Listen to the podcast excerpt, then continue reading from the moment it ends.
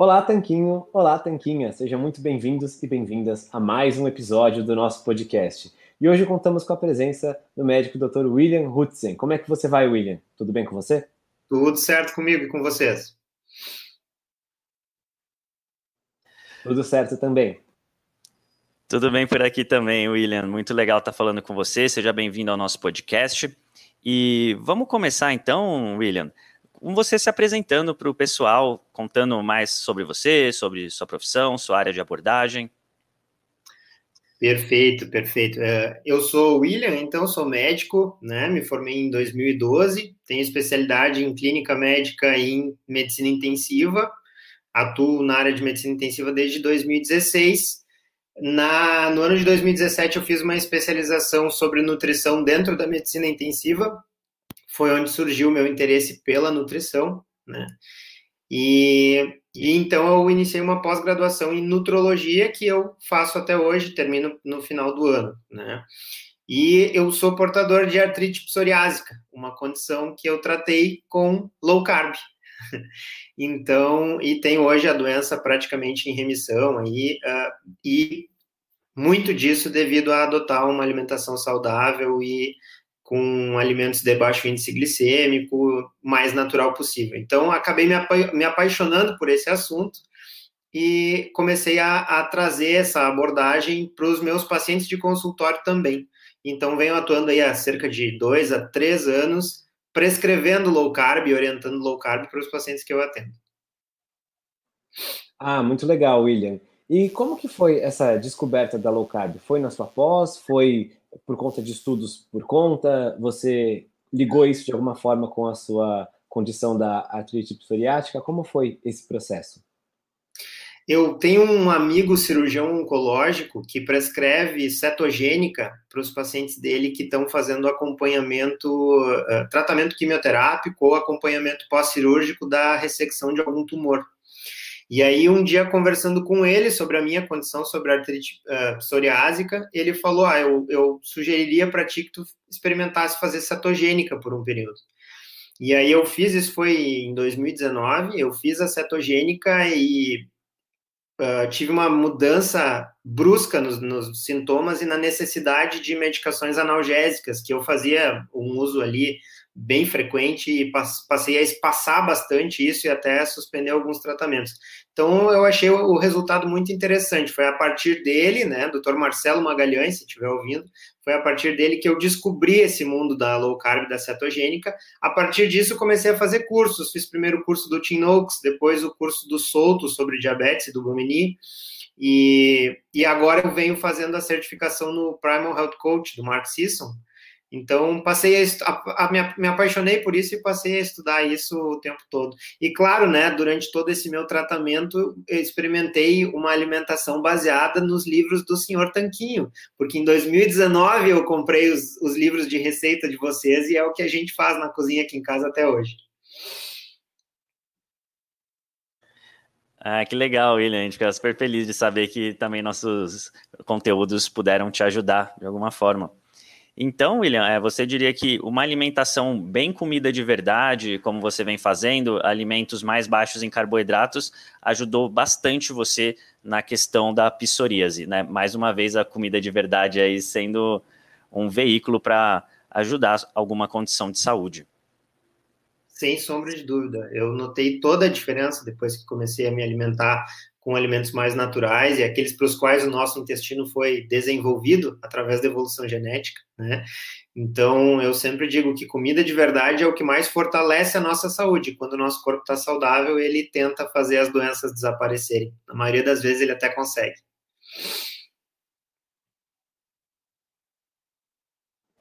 Excelente. E você mencionou, né? A gente mencionou antes de agendar essa entrevista, a questão de que atualmente a gente observa a importância da alimentação e da saúde em geral, não só na questão de doenças autoimunes ou mesmo na questão de ganho e perda de peso, mas sim porque o nosso mundo está passando por um momento de pandemia.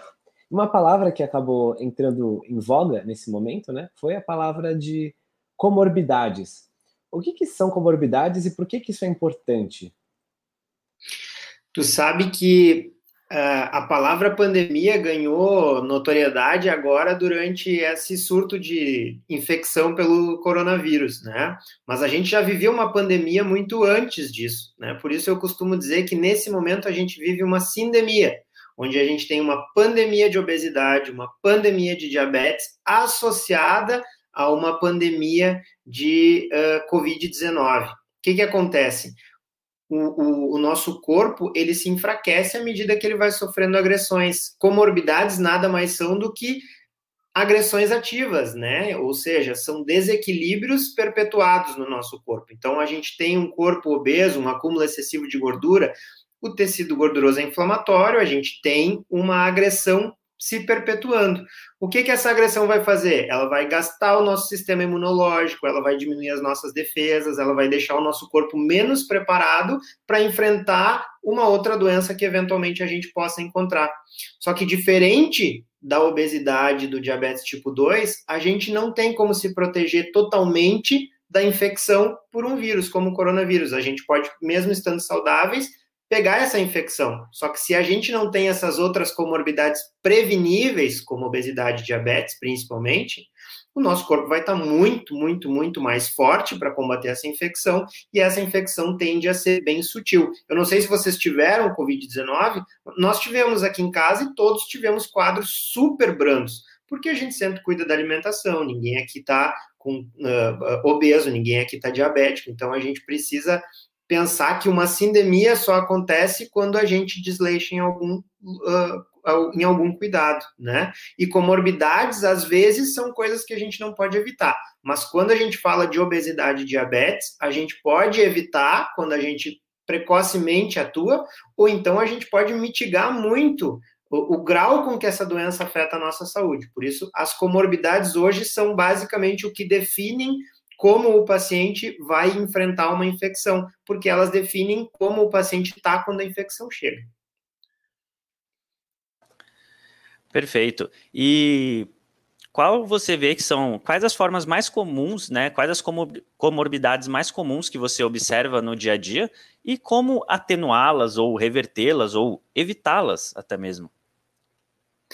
No início dessa, uh, dessa pandemia, a gente observava muito uh, pacientes idosos, né, que já têm uma saúde um pouco mais fragilizada, com diabetes, sendo o público que a gente encontrava com mais frequência na, nas UTIs. Né? Eu trabalho todas as manhãs numa UTI COVID, dedicada exclusivamente ao COVID. Então, esse era o público que a gente via antes que surgissem as vacinas. À medida que a gente iniciou a vacinação pelos idosos, a gente observou uma mudança muito importante dessa curva. E hoje, basicamente, os pacientes que a gente tem internados dentro da UTI são jovens obesos. Né? Então, o sobrepeso vem sendo aí, sem sombra de dúvida, o fator de risco mais importante para o desenvolvimento de uma infecção grave pelo coronavírus. E isso se atribui muito né, ao, ao, ao ao paciente obeso estar cronicamente inflamado, ao, ao, ao, aspecto inflamatório da obesidade, mas a gente atribui muito também ao fato de que cuidar de um paciente obeso dentro da UTI em ventilação mecânica é uma tarefa muito mais difícil, porque a gente precisa usar pressões maiores nos ventiladores, porque manobras que são muito importantes para tratar esses pacientes, como a prona, elas são muito difíceis de executar em pacientes obesos. Então, se vocês me perguntam hoje que comorbidade salta aos olhos, sem sombra de dúvida é a obesidade. Hoje de manhã, sabendo que eu ia conversar com vocês, eu fiz um levantamento lá na UTI que a gente está. Hoje a gente tem nove pacientes internados na unidade, desses sete são obesos, obesos e MC maior que 30. Então a gente observa claramente uma tendência de que essa seja a principal comorbidade associada a desfechos negativos. E faz bastante sentido, né, o que você está falando, de que um estado de inflamação crônica, um estado em que o metabolismo da pessoa não está no ideal, vá complicar, sim, com outros fatores. E, na verdade, a obesidade é uma comorbidade para várias outras condições também, né? Não é apenas com a questão do Covid. No entanto, a gente observa muitas vezes que, ao tentar tratar desse assunto de maneira imparcial, relatando mesmo o que a gente observa e o que a ciência nos mostra, que são efeitos negativos da obesidade, existe uma certa resistência em se endereçar essa questão. Existe até uma certa pressão cultural ou social de aceitação ou algo assim. Você observa algo nesse sentido nos pacientes ou nos familiares, ou quando vai tratar e endereçar esses pontos? Sem sombra de dúvida. No meu Instagram, um tempo atrás, eu fiz uma postagem sobre a famosa obesidade saudável, né? E nesse post eu digo justamente que obesidade saudável não existe. Né? A gente demora muito a conseguir uh, através de exames laboratoriais, mostrar o dano que a obesidade está causando ao indivíduo. Mas ela, ele está acontecendo, esse dano acontece de forma subclínica, né? A inflamação está ocorrendo, o paciente está tendo uma ruptura de processos uh, endócrinos, o paciente está tendo um distúrbio de gerenciamento de energia, então habitualmente ele vai ter menos energia para desenvolver atividades físicas. Então a obesidade ela é um efeito em cascata e ela é uma doença que tende a ser retroalimentar. Então, à medida que o paciente fica obeso, ele aumenta a ocorrência de resistência insulínica, por exemplo, e ele vai ficando mais obeso por isso. Então, eu sempre sou muito pontual e direto com os meus pacientes no consultório. Muitos pacientes vêm comigo, ah, mas o meu triglicerídeos é normal, a minha hemoglobina glicosilada é normal.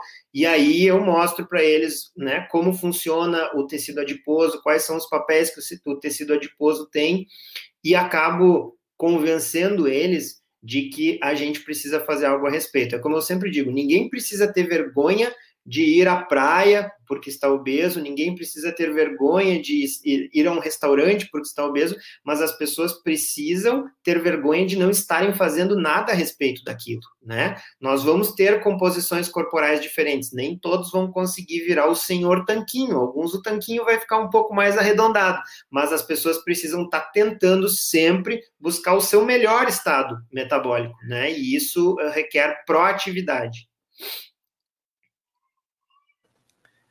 Exatamente, até quando a gente fala em senhor tanquinho, pode ficar parecendo, ah, é só sobre ter um tanquinho, só sobre ter uma boa forma, e até a gente tem um lema que é que não é só sobre emagrecer, né? É sobre ganhar saúde de volta. E nesse ponto do Covid, pelo que você viu, pela sua experiência, pelo que você leu, estudou, é, então a maior chance de apresentar sintomas são de pessoas obesas, né, com comorbidades, como você falou. Mas então quer dizer que pessoas magras não vão ter sintomas muito graves? E quer dizer que pessoas obesas sempre vão ter sintomas graves ou foge a essas regras uh, em alguns casos? E, por, e, você tem algum palpite do porquê de fugir à regra? É, a gente sempre, a gente tem um ditado em medicina, né? A gente gostaria muito que as doenças lessem os livros, mas elas não leem, elas não se comportam de maneira uniforme, né? Então, uh, o que, que a gente consegue claramente uh, observar? Que os pacientes que têm sobrepeso e obesidade, eles têm uma clara tendência a manifestar uma forma grave da doença, né? Embora, mesmo os pacientes que estão em sobrepeso, uh, diluídos na população, quem vai apresentar uma forma grave ainda é uma porcentagem menor de pacientes, né? Estima ali que uns 10%. Mas quando a gente pega a população metabolicamente saudável, né, um indivíduo magro, sem outras doenças que afetem o sistema imunológico, a gente sabe que a chance dele apresentar uma forma grave da doença menor que 2, 1%. Né? A gente ainda não tem esses dados concretos, a gente vai ter depois que a pandemia passar. Mas uh, as chances de um paciente com sobrepeso, um paciente que está metabolicamente desequilibrado, apresentar uma forma grave é muito maior do que aquele paciente saudável, do que aquele paciente que era rígido quando a doença chegou. E uma coisa que a gente observa, por exemplo, eu faço tratamento de obesidade uh, com, com vários pacientes, isso é uma observação minha, né? Uma observação pessoal. Vários dos meus pacientes em tratamento tiveram Covid-19. Desses, quantos apresentaram a forma grave? Zero. Mas esses estão metabolicamente melhores. Então, eu sempre digo para os pacientes: tu não precisa perder todo o teu peso, tem pacientes com 200 quilos, tu não precisa estar tá com 80 quilos para ter um risco menor de desenvolver uma doença. No momento que tu começar a restringir carboidrato, no momento que a tua insulina basal tiver menor, que a tua curva insulínica tiver melhor, que o teu triglicerídeos estiver menor, tudo isso vai fazer com que o teu metabolismo já fique mais forte, né? Que o teu sistema imunológico não seja ativado o tempo todo para combater o tecido adiposo. Então, todas essas coisas, toda essa confluência de resultados positivos vai deixando o paciente mais forte. Basta começar para a gente já ter um risco menor de desenvolver uma doença grave. Qualquer doença grave, incluído coronavírus. Excelente. E acho que um ponto que você trouxe aqui, dois pontos muito interessantes, são justamente esse, né, de que a gente pode começar com pequenas melhoras, não precisa esperar emagrecer os, vamos supor, a pessoa tem 50 quilos para eliminar, e ela eliminar, não precisa eliminar os 50 para ela começar a ver melhoras. Quando ela perder 10, 15, 20 quilos, já vai ter mudado muita coisa na vida dela, não só em questões de, de própria probabilidade de consequências graves com o coronavírus, mas também na própria maneira como ela se sente, nas roupas que ela usa, nos elogios que ela recebe das pessoas. O progresso ele acontece aos poucos também. As pessoas muitas vezes esperam um momento mágico em que tudo vai se ajeitar, é, focam demais na linha de chegada e é legal ter um objetivo, mas esquecem que a gente vive a nossa vida todos os dias. Então, se a gente está indo numa direção boa e está melhorando com o passar do tempo, ao longo das semanas, a gente já vai vendo mudanças, né? Não precisa necessariamente esperar a linha de chegada para viver de uma forma melhor.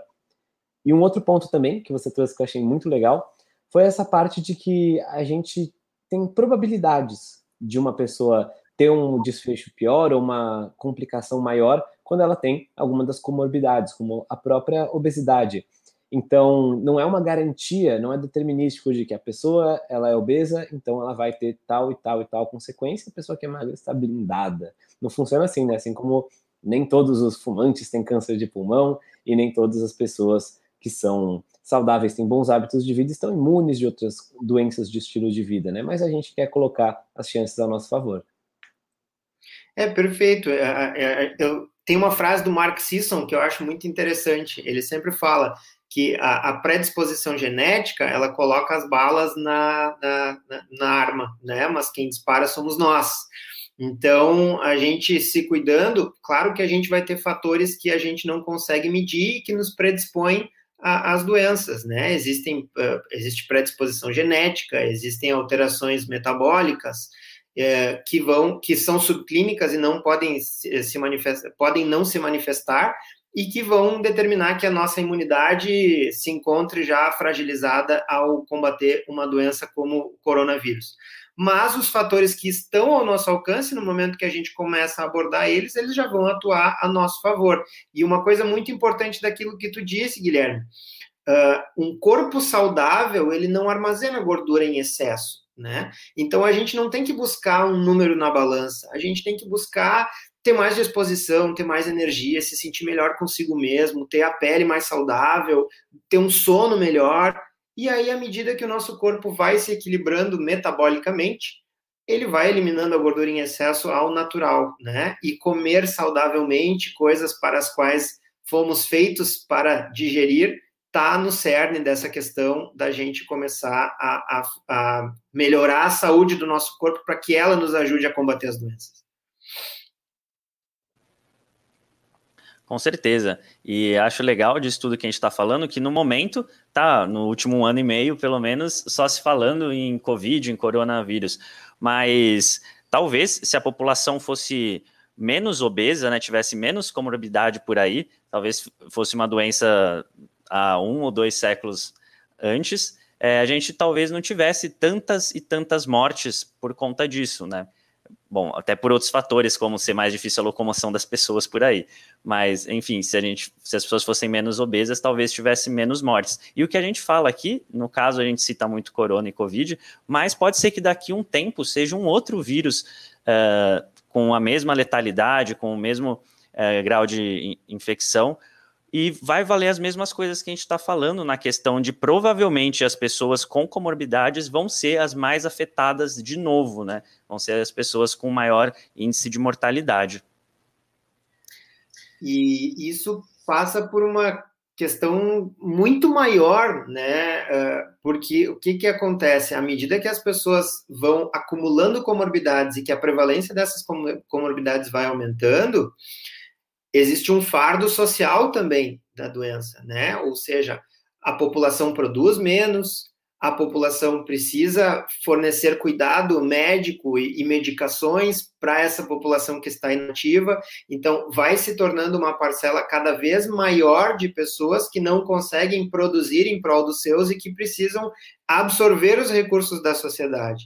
Então, a gente pode pensar que isso é uma questão egoísta agora, mas se a gente vai olhar na década de 70, a gente tinha 5% de prevalência de obesidade nos Estados Unidos Hoje a gente tem cerca de 30%, 40% de obesidade nos Estados Unidos. Então, se a gente seguir nesse passo, se passaram só 50 anos, daqui mais 50 anos, nessa mesma progressão, 80% da população vai ser obesa, com um risco enorme de infarto, de AVC, de tromboses, de hospitalização, de morte, de incapacidade. Então, como que a sociedade vai ficar se a gente não pensar em começar a, a, recuperar a nossa saúde perdida, né? E, é, e, a recuperação dessa saúde perdida vem da gente entender como o nosso metabolismo funciona, o que que mudou que nos fez perder o caminho da saúde e mudar esse curso, né? E eu acho que cabe à nossa geração, né? Vocês são, acho que são um pouco mais novos que eu, mas somos todos jovens.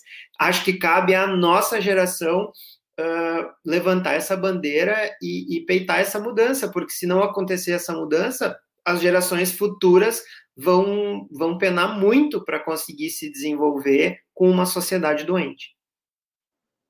Com certeza. E achei muito legal o que você falou em termos de gerações, porque isso deixa evidente né, que a gente está com um problema de que, sei lá, três, quatro gerações atrás a gente não tinha uma incidência tão grande de obesidade, dessas doenças metabólicas todas. Então, não é uma questão, como muitas vezes é defendido por aí, obesidade é algo genético, é foi uma coisa geracional que está mudando, né? É uma coisa populacional, porque a nossa genética, em termos de espécie, não mudou tanto assim nos últimos 100 anos, comparado com os 2 milhões de anos que aconteceram antes, que a gente não tinha esses problemas também. Então, existiu alguma coisa, na verdade, várias coisas, né? É multifatorial essa questão. A alimentação com certeza está no cerne disso, mas várias questões de estilo de vida mudaram ao longo das últimas dezenas de anos e precisam ser endereçadas essas coisas, e não uma mera resignação de que talvez, como você falou, as pessoas aceitam a genética, né? A genética colocou as balas no revólver, mas de fato a gente pode não apertar esse gatilho e de uma forma populacional mesmo, uma forma da sociedade mesmo, a gente buscar uma solução melhor. E nesse contexto é interessante a gente falar, porque a gente está falando aqui da sociedade como um todo, isso é importante, é uma questão de saúde pública, impacta nos gastos, na produtividade da sociedade, que impacta no bem-estar e no sofrimento de milhões de pessoas e de suas famílias. Mas é interessante ver que a gente pode contribuir para isso, mesmo no nível individual, porque não tem como a gente endereçar a questão da sociedade sem pensar nos indivíduos, né? A sociedade é composta por indivíduos. Então, para cada pessoa que escuta um podcast como esse, que vai atrás de informação e que ela muda a vida dela, melhora a alimentação dela, adota bons hábitos e ela mesma emagrece e para de ser esse esse fardo para a saúde pública, digamos assim, ela já está fazendo a parte dela. E é claro que ela tende a inspirar os outros com o poder do exemplo. Então, a gente fala muito dessa questão social, a gente não quer com isso deixar o argumento para ah, a sociedade, como se fossem os outros. A sociedade é cada um de nós, né? Então é importante a gente tomar essas medidas na nossa vida. Perfeito. Eu digo para os meus pacientes seguidamente a seguinte frase: saúde também é um vício, sabe? Porque depois que a gente começa a ver os resultados de adotar práticas saudáveis, atividade física, higiene do sono, controle do estresse, alimentação saudável, a gente percebe o quão melhor a gente fica né? E a gente quer transmitir aquilo para todo mundo. Então, habitualmente, um paciente consulta às vezes, eu começo a passar as orientações. Daqui a um pouco ele me diz, bah, lá em casa a gente não compra mais pão de trigo. Daqui a um pouco ele me diz, bah, a gente cortou o arroz. E aí eles começam a se transformar e daqui a um pouco, sem intenção, quem estava com o peso um pouquinho acima já melhorou, o pessoal já está tendo que doar as roupas e comprar roupas menores, está todo mundo se sentindo bem, daqui a um pouco passam a praticar um esporte coletivo. Então, a gente tem essa influência, né? Negativa ou positiva. Se a gente tem um comportamento negativo, a gente tende a influenciar aqueles que a gente ama com comportamentos negativos que vão prejudicar eles também. Se a gente tem um comportamento positivo, a gente tende a melhorar aqueles que a gente ama. Então, é um gesto né, de, de amor quando a gente cuida da gente mesmo e transmite aquele conhecimento e aquela ação para as pessoas que a gente convive.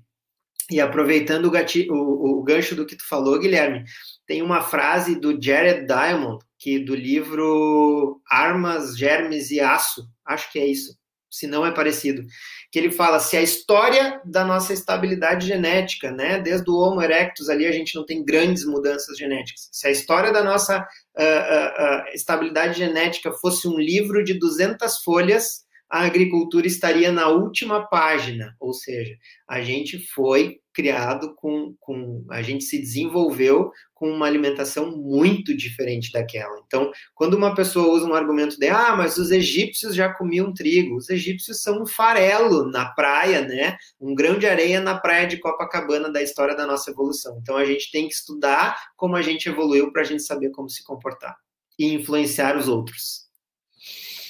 Com certeza, o poder do exemplo é muito melhor, muito mais forte do que você tentar forçar as coisas para alguma pessoa, né? Mesmo em casa, isso é bem evidente como aconteceu. Primeiro, eu comecei mudando a alimentação e minha, meu irmão, meu pai, minha mãe acharam uma loucura. Aí depois foi meu irmão que adotou, depois foi minha mãe, por último, meu pai. Vem devagar, assim, mas a mudança acontecendo ao longo dos últimos seis ou sete anos. E William, a gente falou bastante coisa a respeito do Covid, do corona, e a gente queria saber, assim, a gente falou bastante do que a gente sabe, né? E o que você acha que a gente vai descobrir ainda? O que você acha que a gente não sabe e que tem chance de a gente descobrir nos próximos anos a respeito dessa pandemia? Ah, eu acho que o que tem para a gente descobrir a respeito dessa pandemia é o papel crucial que a inflamação crônica tem sobre a manifestação e a intensidade eh, com, com que o coronavírus se prolifera e o grau de, de acometimento de cada indivíduo, porque habitualmente uma infecção ela não nos mata basicamente pela replicação da bactéria ou do vírus, né? O vírus ele não consegue se proliferar a ponto dele nos levar à morte. Habitualmente o que nos mata tanto numa infecção bacteriana quanto viral, é a resposta imunológica exagerada do nosso corpo. Então, o nosso corpo entra num frisson de combater aquela infecção, e às vezes a resposta imunológica é tão exacerbada que ela acaba lesando tecidos próprios. Né? E o que eu acho que a gente vai se dar conta com o tempo, e acredito que já tenha muita gente uh, uh, pesquisando isso, é que se estamos cronicamente inflamados, e hoje quase todos nós estamos cronicamente inflamados, nós temos uma chance muito maior de fazer essa. Nós já temos um sistema imunológico em alerta, então nós temos uma chance muito maior de fazer essa reação exagerada e danificar nossos próprios tecidos, porque hoje os comportamentos disruptivos, eles são muitos. E a gente aqui está falando de alimentação, de, por exemplo, de alimentos multiprocessados com altíssimo índice glicêmico. Mas tem outras coisas, tem óleos vegetais que causam insulto inflamatório. Tem a privação do sono, que é um insulto inflamatório. Né? A gente hoje tem contato com luzes artificiais praticamente até a hora de deitar. Isso inibe a produção de melatonina, que também vai ter um papel inflamatório.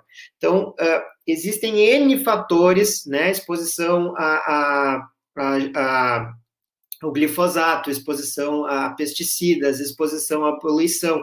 Tudo isso são pequenos insultos que, quando isolados, a gente não consegue ver um grande efeito, mas que quando eles se acumulam e se empilham, eles vão acabar levando o nosso sistema imunológico a ficar sobrecarregado, e aí, quando ele encontra um, um, um insulto mais agudo, como uma infecção, ele vai estar tá hiperreativo. Então, eu acho que esse é o caminho. A gente precisa se desinflamar, né? Se é que essa palavra existe, para que a gente possa ficar mais saudável para as próximas ocorrências da humanidade, como essa que a gente está terminando de viver, espero eu.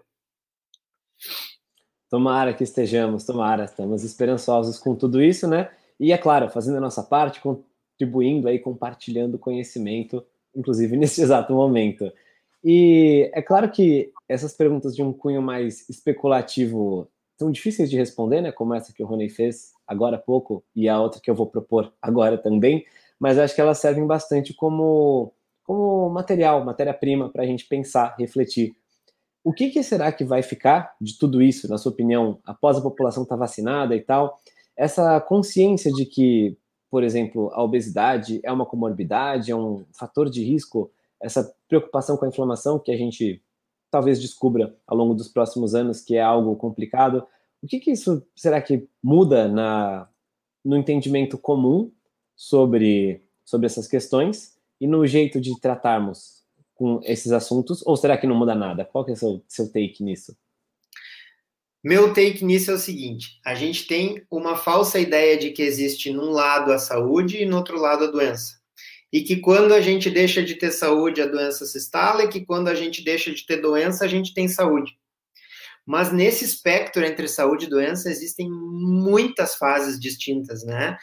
A nossa saúde ainda existe mesmo quando estamos doentes e ela está tentando combater aquela doença junto com a gente. Então, o que, que eu espero que fique para a humanidade? Que quanto mais forte estamos, quanto mais saudáveis estamos quando uma doença chega, se ela não for evitável, pelo menos o combate a ela vai ser muito mais tranquilo e fácil. Então, eu gostaria, e, e, e costumo dizer isso também para os meus pacientes, eu gostaria que as pessoas vissem a saúde delas como um verbo, como uma ação, porque a saúde não é algo que a gente tem ou não tem, é algo que a gente constrói em cada minuto do nosso dia. Quando eu durmo melhor à noite, eu tenho mais saúde. Quando eu acordo de manhã e faço algum exercício, eu tenho mais saúde. Quando eu comi bem no almoço, eu tenho mais saúde. Eu não comi chocolate depois do almoço, eu tenho mais saúde. Eu dei uma caminhada com o cachorro, ao invés de ficar sentado no sofá, eu tenho mais saúde. E eu vou acumulando pontos para que quando eu sofra um baque de uma coisa que eu não posso prever, por exemplo, uma infecção, né? Ou, por exemplo, eu tropeçar e cair,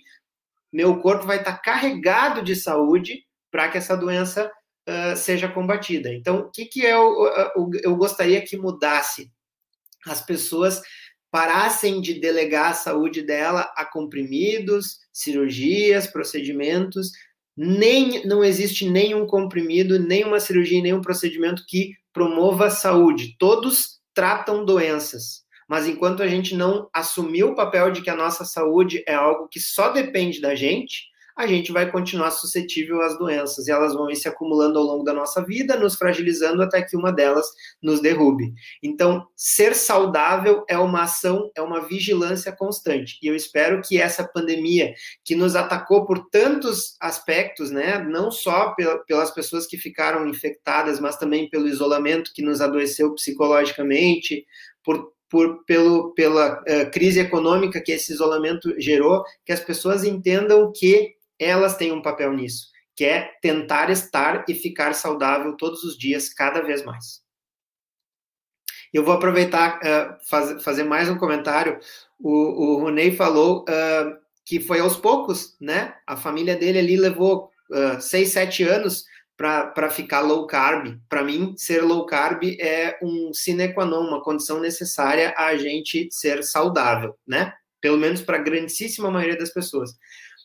Então, se a gente agir com ternura e mudar um hábito de cada vez, primeiro a gente corta o açúcar, depois a gente tenta tirar a farinha, depois a gente começa a dar uma caminhada, são pequenas ações que vão ir construindo saúde. Então a gente precisa sempre começar, fazer alguma coisa. Não precisa fazer tudo de uma vez só, mas a gente precisa saber que a responsabilidade é nossa. Perfeito, até porque é, se por um lado é obrigação do, das autoridades públicas proverem mais saúde, né, proverem as vacinas, é, incentivarem uma deveria ser, né, incentivar uma boa alimentação. Por outro lado, se a gente passar a depender única e exclusivamente uh, dos políticos para ser saudável ou para ter uh, mais dinheiro, a gente simplesmente não vai conseguir, né? Porque a gente já está provado que eles não vão nos ajudar. Entra governo, sai governo, um pior que o outro. Ficou bem claro isso para todo mundo com essa crise toda. Então é importante a gente também fazer a nossa parte e não ficar só terceirizando isso, reclamando que as pessoas não fizeram. Tudo bem, elas deviam ter feito, a gente sabe que elas não fizeram, que não vão fazer. Então, vamos assumir a responsabilidade também, fazer a nossa parte. O mínimo que a gente pode fazer é nos manter saudável, né? Quem mais quer que a gente tenha saúde do que nós mesmos. Então, vamos começar aí mudando os hábitos aos pouquinhos, que isso vai se somando e vai ser melhor para todo mundo se a gente conseguir fazer algo por nós mesmos. E William, é uma. Agora a gente está chegando na parte final aqui do nosso podcast e a gente queria saber um pouco, né? A gente falou bastante de hábitos alimentação, a gente queria saber quais são os seus hábitos saudáveis que você mantém no seu dia a dia. Bom, perfeito. É, Bom, eu faço low carb desde 2019, eventualmente por períodos de um, dois, às vezes três meses eu faço cetogênica, isso eu tateio de acordo com o meu grau de inflamação. Quando eu começo a ter um pouquinho mais de dor articular pela artrite psoriásica, eu faço um período de cetogênica que normalmente uh, alivia bastante isso, tá? Mas a minha alimentação é low carb, muito meat based. Assim, eu consumo muita carne, tá? A gente já, eu sou gaúcho, né? Eu faço churrasco seguido, então, e a gente consome muita carne aqui em casa. Uh, não temos farináceos, nem açúcar, nem uh, arroz branco. Eventualmente consumimos ali batatas, uma mandioca, mas uh, temos uma alimentação bem de alimentos inteiros, assim, e não costumamos abrir exceções também, tá? Eu pratico yoga regularmente, mais para controle de estresse do que como esporte, sou ciclista, né? Algo que eu fazia e que tive que abandonar pela artrite psoriase, que, que depois eu pude retomar graças a low carb. Então, pedalo com frequência, uma, duas vezes por semana, faço reforço muscular na academia, deito todos os dias por volta das oito e meia, nove horas, mas a partir das 19 horas a gente já baixa todas as luzes aqui em casa e deixa o ambiente mais tranquilo para o sono vir, né? Uh, acordo cedo todos os dias, ao natural, para deixar o meu corpo bem repousado. Basicamente isso. E estou sempre buscando evoluir, estou sempre lendo sobre uh, vida saudável, né? Meus, tenho dois filhos pequenos, eles já seguem essa nossa rotina, minha esposa também, e eu tento uh, uma das coisas que eu faço para minha saúde é tentar transmitir isso então para o máximo de pessoas possíveis, porque isso me causa um grande prazer, uma grande felicidade, né? E quando a gente está feliz e realizado, nós produzimos hormônios saudáveis, então isso é bom para a gente também. Então, basicamente, essa é a minha rotina. Espetacular, espetacular. E até fiquei instigado mesmo, porque sei que esse negócio de dormir no horário certo e tal, a gente sabe a diferença que faz e a gente até sente os efeitos no corpo, mas muitas vezes é difícil de adotar esse hábito com consistência. Vou me inspirar no seu exemplo também. E William, a gente falou de bastante coisa, a gente tratou sobre a pandemia, a gente falou sobre a questão da responsabilidade de cada um sobre a própria saúde, a gente falou sobre inflamação, falou sobre obesidade, falou sobre essa dicotomia entre saúde e doença, né, que não são dois lados necessariamente os únicos que existem. Queria saber se você tem alguma mensagem final ou alguma coisa que você sente que faltou a gente declarar para os nossos ouvintes. Agora é hora de você mandar sua mensagem, fazer qualquer consideração ou quaisquer considerações que tem aí para a gente é, chegar ao finalzinho aqui do podcast. Bom, perfeito. Eu, eu só gostaria de salientar mais uma vez, então, para as pessoas que estão nos ouvindo, eu sei que vocês têm muitos seguidores, né? Uh, que tudo que a gente precisa para estarmos mais saudáveis é começar uma mudança, né? A gente pega aí, por exemplo, o material que vocês fornecem. O material que vocês fornecem, eles têm, ele, ele tem receitas para a gente viver comendo delícias todos os dias, né? Então, querem começar uma mudança uh, drástica na saúde metabólica da família de vocês, daqueles que vocês amem, vão atrás dos e-books dos guris aí do senhor Tanquinho e comecem a fazer as receitas, transformem fazer essas receitas saudáveis num ritual de família, comecem a fazer refeições juntos, evitar lanchinhos com alimentos processados nos intervalos, e vocês vão ver que mesmo que o peso vá devagarinho baixando, vocês já vão ter uma energia mai, maior, vocês já vão dormir melhor, vocês já vão ter mais disposição para atividade física, e vocês vão ir se transformando em seres saudáveis. E é claro que o corpo vai ficando bonito à medida que a saúde metabólica se restabelece. Mas vocês que estão nos ouvindo e que ainda estão pendendo, bah, eu tenho preguiça de começar, simplesmente comece. Por qualquer aspecto que for atingível por vocês, vocês já têm chances melhores de viver uh, saudavelmente por mais tempo, e vocês, com uma pequena medida que adotam hoje, por exemplo, vou cortar o açúcar do meu café, vocês podem estar evitando um infarto daqui a 10 anos, um AVC daqui a 10 anos, que vai causar um grande prejuízo para vocês e para aqueles que vocês amam. Então, por amor àqueles que vocês têm próximos de vocês e por amor a vocês mesmos, comecem uma mudança de saúde agora. Não basta ouvir o podcast do Senhor Tanquinho, tem que agir, porque nós somos os soberanos da nossa saúde, ela depende absolutamente de nós. Maravilha, William, maravilha. E William, por favor, deixe também as suas mídias sociais ou sua mídia social principal para quem quiser te acompanhar depois desse podcast incrível. Ah, legal. Eu tô no Instagram como doutor.williamhudsen, William com dois L's e M de martelo, Hudsen, R-U-T-Z-E-N. Não é muito fácil, mas eu sei que vocês vão conseguir. E essa é a minha única mídia social. Não tô no Facebook ainda. Né? Tem gente tentando me convencer a entrar, mas eu era um pouco resistente com mídias sociais até bem pouquinho tempo atrás, tá? Mas por lá vocês encontram os conteúdos que, que, eu, que eu tenho tentado produzir, né? E a gente pode conversar. Se vocês têm alguma dúvida, me mandem um direct ali que eu vou responder vocês o mais breve possível.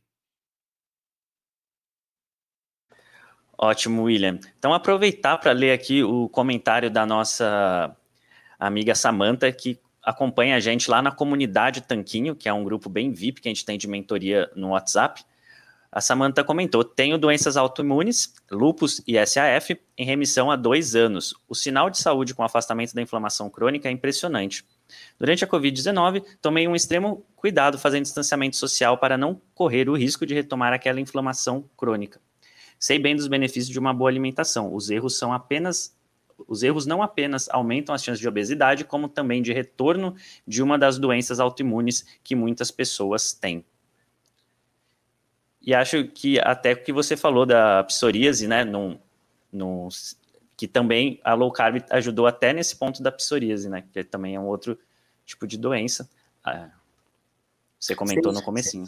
É, sem sombra de dúvida. A, a, os alimentos que a dieta rica em carboidratos traz, né, como o trigo, contém várias substâncias que são nocivas para pessoas que têm doenças autoimunes, né? Não só o glúten, mas também a gliadina, que tem no trigo, vão causar alterações a nível de trato gastrointestinal, e essas alterações a nível de trato gastrointestinal podem servir como um gatilho para que a doença autoimune seja reativada. Né? Essas pessoas também têm que ter algum cuidado com uh, uh, alimentos que tenham concentração de lectina, né? Essas pessoas têm que ter cuidado com o sono adequado, têm que ter cuidado em praticar atividade física. Quem tem uma doença autoimune, a gente nunca diz que essa pessoa está curada, ela está em remissão, a doença está controlada. Então, quem tem ela precisa ser extremamente cuidadoso com a sua saúde. O que eu percebo, sendo uma pessoa com uma doença autoimune, é que quando eu relaxo, ela começa a dar sinais de que está querendo voltar. Então, Samanta, siga focada.